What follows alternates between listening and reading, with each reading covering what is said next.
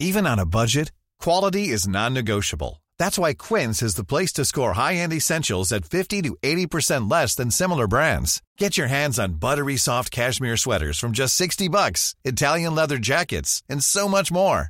And the best part about Quince, they exclusively partner with factories committed to safe, ethical, and responsible manufacturing. Elevate your style without the elevated price tag with Quince. Go to quince.com slash upgrade for free shipping and 365-day returns. Coucou, l'un de vos proches est peut-être un psychopathe. C'est un peu brut comme début d'HVF. Votre meilleur ami, votre petit copain, votre frère, votre sœur qui fantasme sur le fait de prendre la vie de quelqu'un, de voir cette lueur dans les yeux de sa victime s'éteindre, d'observer la peur sur son visage au moment où elle comprend qu'elle ne peut plus fuir, que c'est là, dans cette maison abandonnée ou au milieu de cette forêt, que la vie se termine. Christine Bailey, malgré son jeune âge, a eu le malheur de croiser la route de l'un d'entre eux, d'être proche de lui et de le suivre en pleine nuit. Son affaire et son meurtre brutal s'apprêtent à faire le tour de l'Amérique. Bienvenue pour une nouvelle HVF.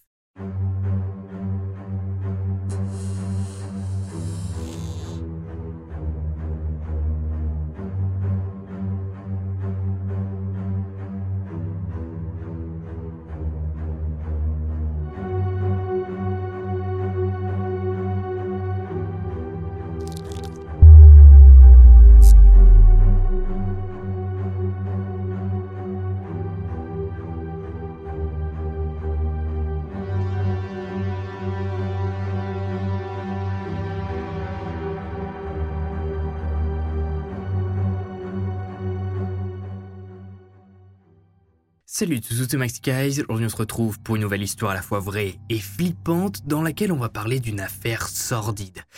Mais j'ai l'impression que je dis ça à chaque début d'HVF. L'histoire de Tristine Bailey, une jeune adolescente de 13 ans qui, un soir, sort sans rien dire à ses parents pour voir un garçon en qui elle a confiance. Puis se volatilise. Ce soir-là, Tristine ne se doute pas une seule seconde de l'horreur qu'elle s'apprête à vivre, puisque cet ami a un fantasme, fantasme morbide qu'il prépare depuis plusieurs mois maintenant. Les dessins de femmes découpées et les croix sataniques retrouvées dans sa chambre en témoigneront plus tard, vous verrez. Et une grande question va être posée. Est-ce que en tant que parent ou futur parent, vous seriez prêt à couvrir le crime de l'un de vos enfants Installez-vous, n'oubliez pas de vous abonner. Et on est parti disparu en pleine nuit. Notre histoire prend place aujourd'hui sous le soleil de Floride, état du sud-est de l'Amérique réputé pour son climat, ses plages, ses activités telles que Disney World ou Universal, mais encore la fameuse ville de Miami dans laquelle vous pouvez voir l'appartement de Dexter. Mais si vous savez le médecin légiste qui la nuit et pendant ses jours de repos devient un tueur en série. Si vous connaissez pas la série, je vous la conseille. Enfin bref, c'est dans le beau quartier de Durbin Crossing, comté de Saint John, que vit la famille Bailey. Franchement, en s'y baladant sur Google Maps, ça fait rêver. Le soleil de Floride, les belles maisons, les pelouses bien tondues, le petit coin de verdure ici et là. Durbin Crossing, vous vous en doutez, est connu également pour sa sécurité aucune grosse histoire de crime se passant dans le quartier n'a fait la une des médias ces dernières années et les habitants s'y sentent protégés. C'est d'ailleurs pour ça que les ados sortir en douce quelquefois en pleine nuit. Grave erreur. Tristine Bailey a 13 ans au moment des faits. Décrite comme un rayon de soleil vivant, Tristine a une grande passion dans la vie, le cheerleading. L'adolescente est pom-pom girl et fait partie de plusieurs équipes qui encouragent les clubs du lycée et l'université du coin. Elle rêve de continuer à performer pendant des années encore. Tristine est scolarisée au Patriot Oax Academy. À son âge, sa scolarité se passe bien. À 13 ans, le collège c'est pas hyper compliqué, donc généralement il n'y a pas de grandes difficultés si vous suivez un minimum en cours. L'adolescente vit avec ses parents, Stacy, et Forrest, dont on n'a pas beaucoup d'informations puisque l'attention des médias à l'époque a surtout été portée sur la recherche de Tristine. Tout ce que l'on sait, c'est que les Bailey sont des gens sans histoire qui ont bossé pour arriver à vivre dans ce beau quartier de Floride et qu'ils sont fiers de leurs trois enfants puisque Tristine a donc un frère, Tigan, et une sœur, Alexis, qui sont au domicile familial au moment des faits. L'affaire débute le samedi 8 mai 2021. Ce soir-là, Tristine sort avec sa famille pour célébrer les vacances scolaires et la fête des mères qui est le dimanche. Pas de chichi, la famille se prend un petit resto et Tristine se met à une place stratégique. En bout de table, presque seule en fait pour que personne ne puisse regarder son téléphone. Elle a 13 ans, c'est les premiers amours, les premiers messages secrets. Bref, l'intimité. Elle a pas envie que quelqu'un se penche au-dessus de son téléphone pour lui dire eh, Tu discutes avec ton amoureux, faudra nous le présenter. Hein, ça évite le malaise. La famille quitte le restaurant vers 23h45 et tout le monde rentre à la maison. Après s'être changé, brossé les dents, mise en pyjama, Tristine s'installe dans sa chambre et continue d'être sur son téléphone. Soirée classique, et puis c'est les vacances. Demain c'est dimanche, on peut faire la grasse mat. Sauf que ce soir-là, Tristine se relève. Sa sœur qui dort dans une autre pièce entend bien la porte de chambre de Tristine s'ouvrir. Puis la porte d'entrée.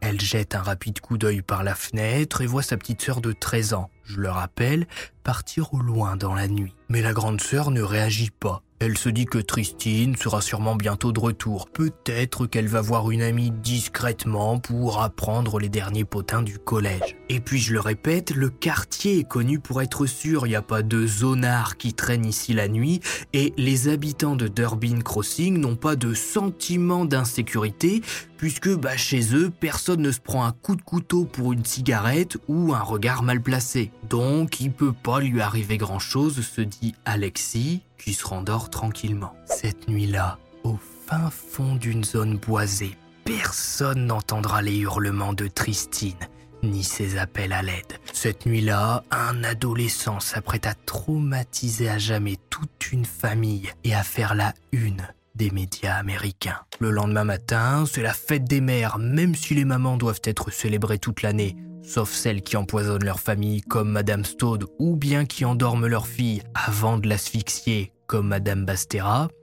Vous avez la rêve si vous avez vu les HVF, eh bien Forrest a sorti le grand jeu. Petit déjeuner au lit pour sa femme qui profite à fond en se levant à 10h. C'est dimanche, pas de pression. Après s'être levé, Stacy fait le tour de la maison et commence à réveiller ses grands ados. Alexis se lève, puis Tigan, et enfin la mère arrive devant la chambre de Tristine. Elle toque tout doucement, lui dit que le petit-déj est prêt et qu'elle a juste à enfiler un pyjama pour rejoindre tout le monde. Mais surprise, le lit de l'adolescente est vide. Stacy appelle sa fille depuis le couloir, pas de réponse. La mère fait le tour de la maison, demande si quelqu'un l'a vu ce matin, mais toute la famille répond que non. Tout le monde vient de se lever et personne ne l'a vu sortir de sa chambre. C'est là qu'Alexis fait remarquer à ses parents que Tristine est sortie cette nuit discrètement. Elle l'a entendu, mais s'est dit qu'elle rentrerait rapidement. Alors Alexis dit s'être rendormi. Panique générale dans la maison. Comment ça Alexis a cru bon de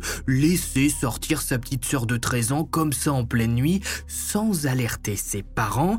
Et comment est-ce qu'elle a pu être inconsciente au point de se rendormir tranquillement après avoir vu Tristine partir au loin dans la nuit? Les autorités sont appelées. Au téléphone, Stacy est en panique. Elle explique que sa fille est partie de la maison en pleine nuit, que ce matin son lit était vide et que personne dans le voisinage n'a de nouvelles d'elle. Une équipe est envoyée sur place pour faire un rapport préliminaire, histoire de voir s'il y a lieu ou non de dépêcher d'autres équipes pour rechercher la disparue. Non parce que si c'est une fugue, on va pas boucler tout le quartier pour elle. Hein. C'est la fête des mères, il y a poulet frites chez mamie et Walker Texas Ranger à 13h. En arrivant sur Durbin Crossing, les agents comprennent qu'ils sont loin d'être sur une affaire classique. Une ado de 13 ans qui disparaît en pleine nuit dans un beau quartier comme celui-ci, ça risque de faire du bruit et les médias risquent de rappliquer une fois la disparition publiée. Plusieurs équipes sont appelées en renfort. Les voisins, voyant la présence policière dans le quartier, se mettent à sortir pour demander ce qu'il se passe. Tristine Bailey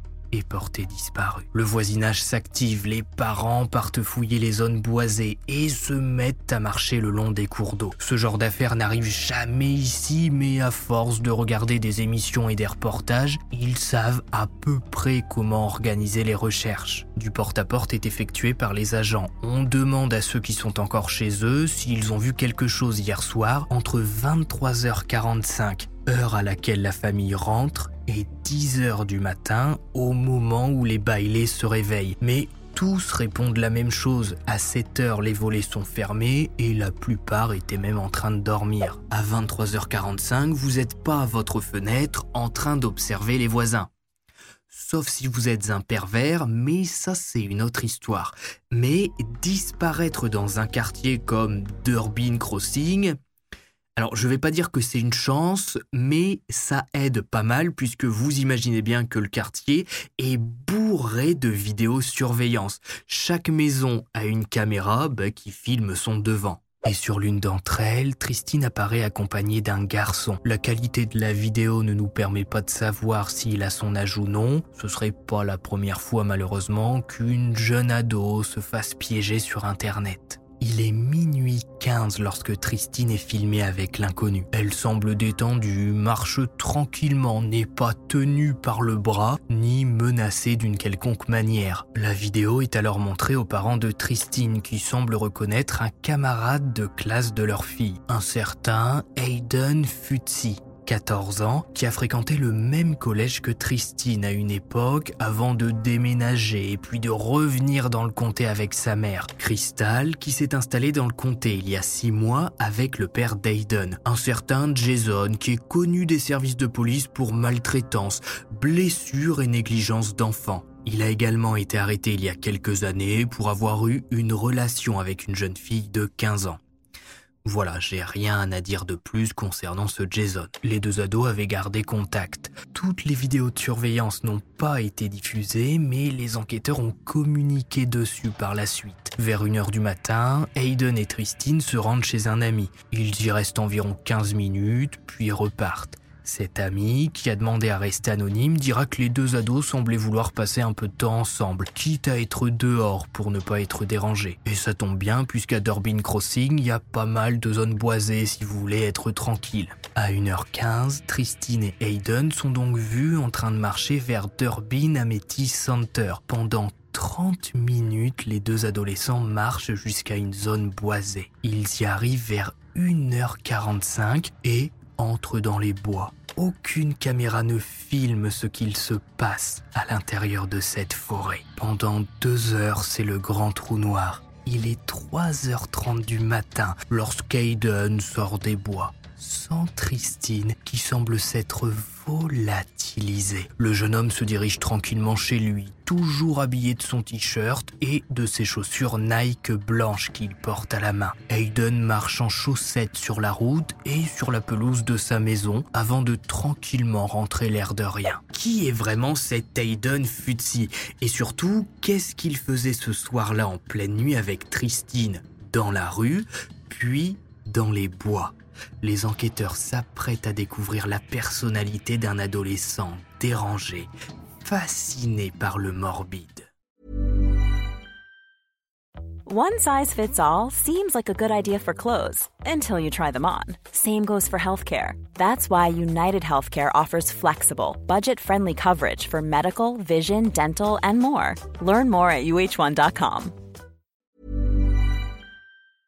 Un suspect mystérieux. Principal suspect dans l'affaire puisque dernière personne à avoir vu Tristine Bailey en vie, Hayden Futsi reçoit très vite la visite d'enquêteurs alors qu'il est paisiblement en train de dormir pour récupérer de sa longue nuit. Traîné en forêt à 3h du mat, ça fatigue. Sur le moment, les agents ne prennent pas trop le temps de regarder autour d'eux. Ils ont des questions à poser. Pourtant, la chambre d'Ayden Futsi est le reflet parfait de son état mental, un adolescent fasciné par la mort et le satanisme. Mais pas si vite, on y entrera après.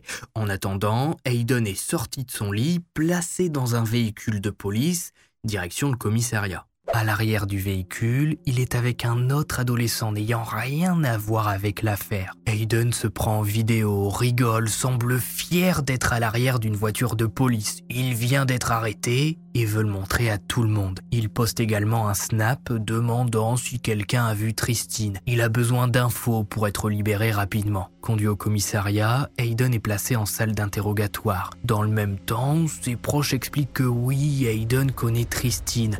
Même s'il a une petite amie, il avait l'habitude de rendre visite à l'adolescente plusieurs fois par semaine. La dernière fois, d'après ses proches, c'était le 1er mai. Ensuite, ils ne savent plus rien. La petite amie d'Aiden, dont le prénom n'a pas été divulgué du fait de son âge et parce qu'elle n'est accusée de rien, va aussi être interrogée. Il existe un audio de 2 minutes 35 qui a été diffusé dans lequel la jeune fille explique qu'Aiden est un garçon qui a clairement un problème et qui lui a dit plusieurs fois qu'il fantasmait sur le fait de tuer quelqu'un en le poignardant.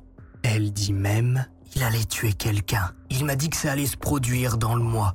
Hayden m'a expliqué qu'il voulait trouver une personne au hasard en marchant la nuit. Il voulait l'emmener dans les bois et la poignarder. Hayden est décrit par ses proches comme un garçon presque malade, fasciné par le satanisme. Il fait des rituels seul au milieu de sa chambre, dessine de grandes croix pour se mettre à l'intérieur et invoquer Satan. Il aime ce mal tout ce que ça représente. La meilleure amie de la copine d'Aiden a également ajouté qu'elle ne l'avait jamais aimé parce qu'il semblait toujours froid, engourdi, sans émotion effrayant. Hayden était connu pour transporter des couteaux sur lui et les appelait même piqueur et poker, des couteaux pliables. Dans deux minutes, quand vous allez connaître la suite de l'enquête, vous allez voir que les témoignages prennent tout leur sens. La mère d'Hayden, Crystal Smith, défend bien évidemment son fils. Hier soir, elle n'a rien vu, rien entendu et est persuadée qu'Hayden n'est pas sorti de la maison, sinon elle le dirait aux enquêteurs bien sûr. Il est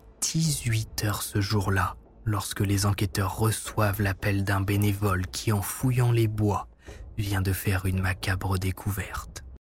Un corps dans les bois. Le dimanche 9 mai, 8 heures après que Tristine ait été portée disparue, un voisin qui habite le même quartier et qui s'est porté volontaire pour fouiller les alentours avec d'autres bénévoles prévient les secours. Il vient de trouver un corps en forêt mais n'ose pas s'approcher de la scène de crime. Des agents et experts scientifiques sont envoyés sur place. Le corps est en mauvais état, a été frappé, mais rapidement la victime est identifiée comme étant Tristine.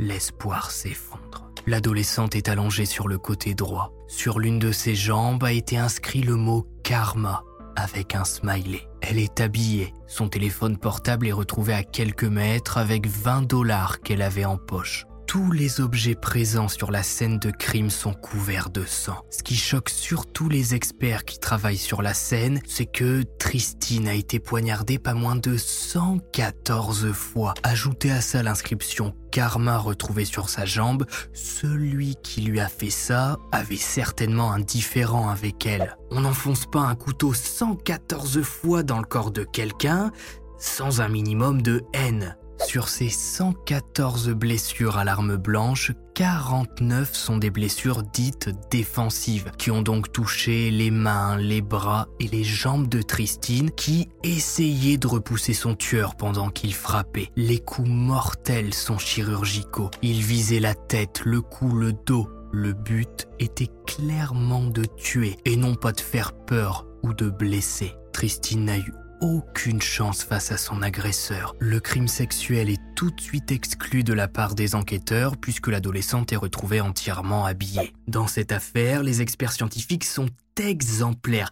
Ils verrouillent tout de suite la scène de crime pour pouvoir retrouver le maximum d'ADN possible et demande tout de suite aux enquêteurs de fouiller les moindres recoins pour essayer de retrouver l'arme du crime. Rapidement, un grand bassin de rétention d'eau de pluie est repéré par les enquêteurs près de la scène de crime. Des plongeurs sont envoyés sur place. Après plus de trois heures de fouilles dans la grande étendue d'eau, un couteau pliable est retrouvé coulé au fond du bassin. Sa pointe est cassée pointe qui sera retrouvé dans le crâne de Tristine lors de son autopsie. Le couteau retrouvé est bien l'arme du crime. À ce moment-là, Hayden n'a toujours pas été interrogé. La découverte du corps de Tristine a complètement chamboulé le déroulé des faits, vous imaginez bien. Il est 20h49 lorsque ses parents sont autorisés à le voir en salle d'interrogatoire avant qu'il ne soit interrogé par les enquêteurs. On voit sur la vidéo que les parents sont inquiets pour leur fils, qu'ils le disent clairement. Hayden n'est pas bien malin d'avoir posté un tel snap qui est actuellement diffusé dans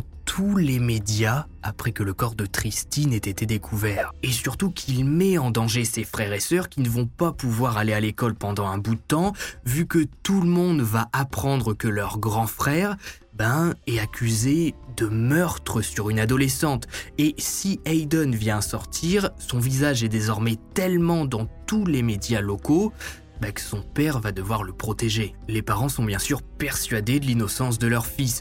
Voilà, Hayden et Tristine ont dû se séparer en pleine nuit. Tristine a fait une mauvaise rencontre et les circonstances font que c'est Hayden, la dernière personne à avoir vu l'adolescente en vie. C'est quand même vraiment pas de chance. Interrogé par les enquêteurs et face aux différentes preuves vidéo qui le montrent en compagnie de Tristine, Hayden se met à parler. Il raconte que cette nuit-là, il s'est bien promené avec Tristine. Oui, c'est lui que l'on voit avec l'adolescente sur les vidéos. Il explique s'être disputé avec elle. D'après lui, elle a essayé, je cite, de lui attraper son pénis. Ce qui n'a pas du tout plu à Hayden, qui, je le rappelle, a une petite amie et qui voulait juste passer une soirée amicale avec Tristine. D'après lui. Il l'a alors poussé violemment et l'adolescente a chuté la tête la première sur le sol. Elle s'est mise à pleurer et Hayden est rentré chez lui, laissant Tristine repartir dans son coin. D'après lui, elle semblait un peu à l'ouest parce que plus tôt dans la soirée, ils ont fumé un peu. Bon, c'est des bêtises de début d'adolescence. Hayden termine sa première version des faits en disant qu'il s'est promené un peu pour se calmer et qu'il est ensuite rentré chez lui. Les enquêteurs posent alors une simple question. Hayden, est-ce que ce soir-là, tu portais un jean? Et là, scène hallucinante pendant un interrogatoire, la mère d'Ayden se met à taper sur la vitre sans teint et elle hurle que non, non, Hayden ne portait pas un jean, mais un pantalon kaki. Mais pourquoi est-ce que Crystal, la mère, intervient à ce moment-là? Je veux dire, on est en plein interrogatoire, voilà, bon, qu'il portait un pantalon ou un jean, c'est juste un détail, au pire ce sera rapidement rectifié, puisque de toute façon le lendemain de l'interrogatoire d'Aiden, qui est donc placé en attendant en garde à vue, eh bien le domicile des Futsi le lundi 10 mai est perquisitionné. Et la perquisition intervient rapidement pour une bonne raison, puisque, ben on le sait tous, quand on attaque quelqu'un à l'arme blanche, ben, le, le sang euh, gicle partout. Donc, si Hayden a vraiment quelque chose à voir dans la mort de Tristine, on va sûrement retrouver des vêtements lui appartenant avec du sang de l'adolescente dessus. Donc si Hayden est vraiment coupable, il suffit d'analyser ses chaussures, son jean, son t-shirt, puisqu'il n'a sûrement pas eu le temps de les laver tout seul, et les vêtements doivent être planqués quelque part dans sa chambre. En entrant dans la chambre d'Ayden, les enquêteurs comprennent qu'ils n'ont pas affaire à l'adolescent classique. La chambre est pleine de dessins bizarres avec des personnages découpés, des couteaux, des croix sataniques ici et là. L'adolescent passait des heures entières enfermé dans sa chambre à dessiner pour expulser ses fantasmes sur papier jusqu'au moment où ça ne lui a plus suffi. Les chaussures que portait Hayden le soir du meurtre de Tristine sont retrouvées, bien blanches, nettoyées à l'eau chaude, mais avec du sang visible sur certains endroits même s'il a été frotté. Dans la corbeille à linge, j'ai retrouvé un jean mouillé, bien propre, qui ressemble fortement à celui que portait Hayden au moment des faits. Par précaution, une analyse est demandée sur le drain du lavabo de la salle de bain à côté de la chambre d'Aiden. En pleine nuit, il a peut-être eu le temps de mettre un coup de savon sur les taches et Bingo, du sang est retrouvé à l'intérieur de la tuyauterie. Par chance, la maison des Futis est sous vidéosurveillance. On l'a vu quand Hayden traverse la pelouse et rentre chez lui chaussures en main. Et l'une des caméras intérieures donne sur la salle de jeu au premier étage et un petit coin montre la salle de bain et le devant du lavabo. Sauf que la nuit du meurtre, la caméra intérieure de la maison ne filme rien d'intéressant.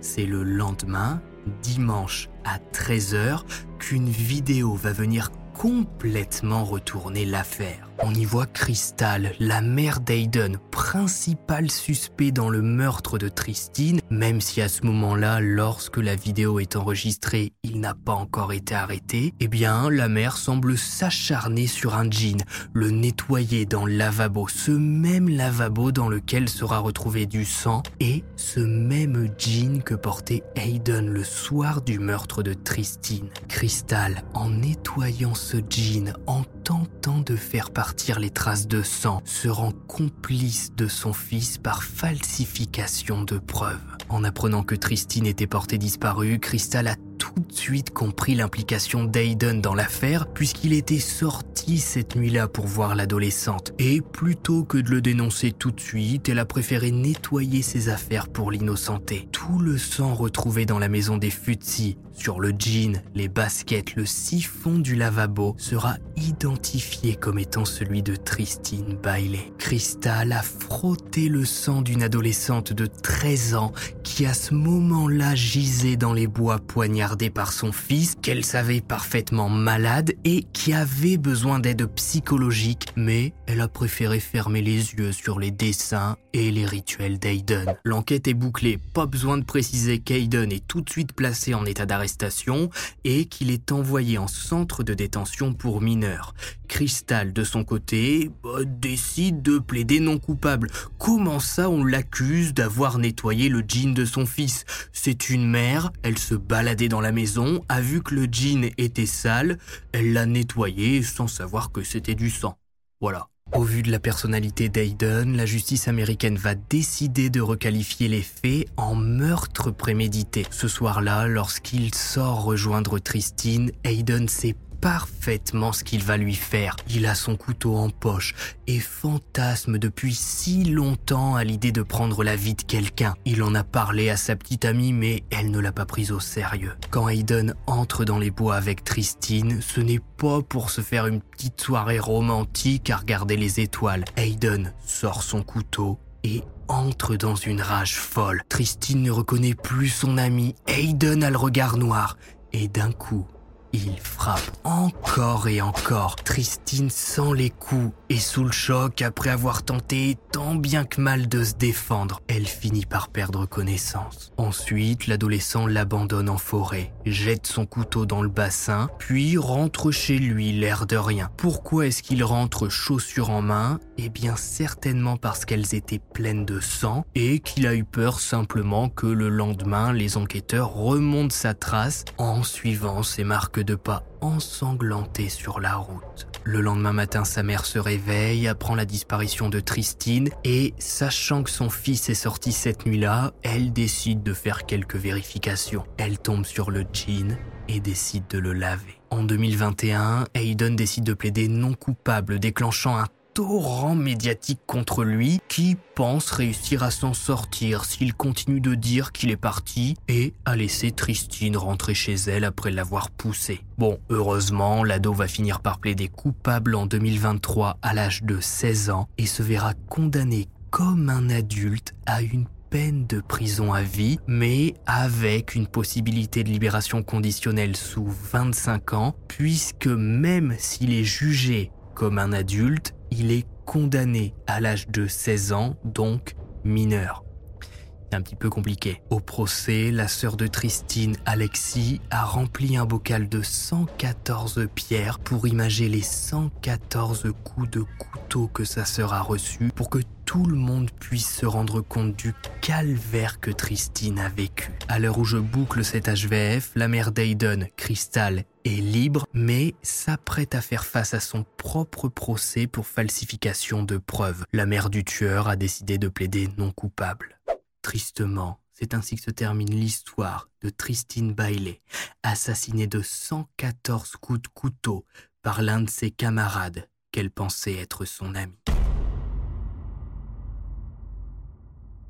Si vous avez regardé stage jusqu'au bout, mettez forêt en commentaire puisque c'est dans une forêt que Tristine a été retrouvée. Et n'hésitez pas à me dire si vous pensez qu'Aiden aurait pu être aidé. Est-ce que si Crystal avait signalé son fils au service compétent en disant que le gamin de 14 ans s'amuse à dessiner des gens découpés et qu'il fait des croix sataniques dans sa chambre, tout ça aurait pu être évité. J'attends vos commentaires, n'oubliez pas le pouce bleu de vous abonner, ça fait toujours plaisir et ça aide la chaîne à continuer de vivre. On se retrouve sur Twitter et Instagram, n'hésitez pas à venir sur les réseaux puisque prochainement j'aurai une très belle annonce à vous faire en story, sur Twitter, bref, un peu partout. C'était Max on se retrouve vendredi prochain à 18h pour une nouvelle histoire à la fois vraie et flippante. Et puis, bye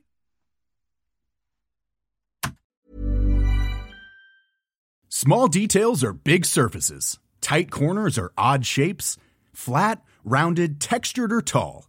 Whatever your next project, there's a spray paint pattern that's just right. Because Rust new Custom Spray 5 in 1 gives you control with five different spray patterns. So you can tackle nooks, crannies, edges, and curves without worrying about drips, runs, uneven coverage, or anything else. Custom Spray 5 in 1 only from Rust-Oleum.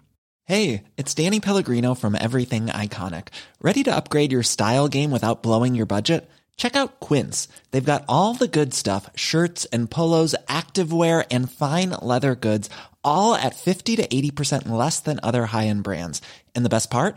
They're all about safe, ethical, and responsible manufacturing. Get that luxury vibe without the luxury price tag. Hit up quince.com slash upgrade for free shipping and 365 day returns on your next order. That's quince.com slash upgrade.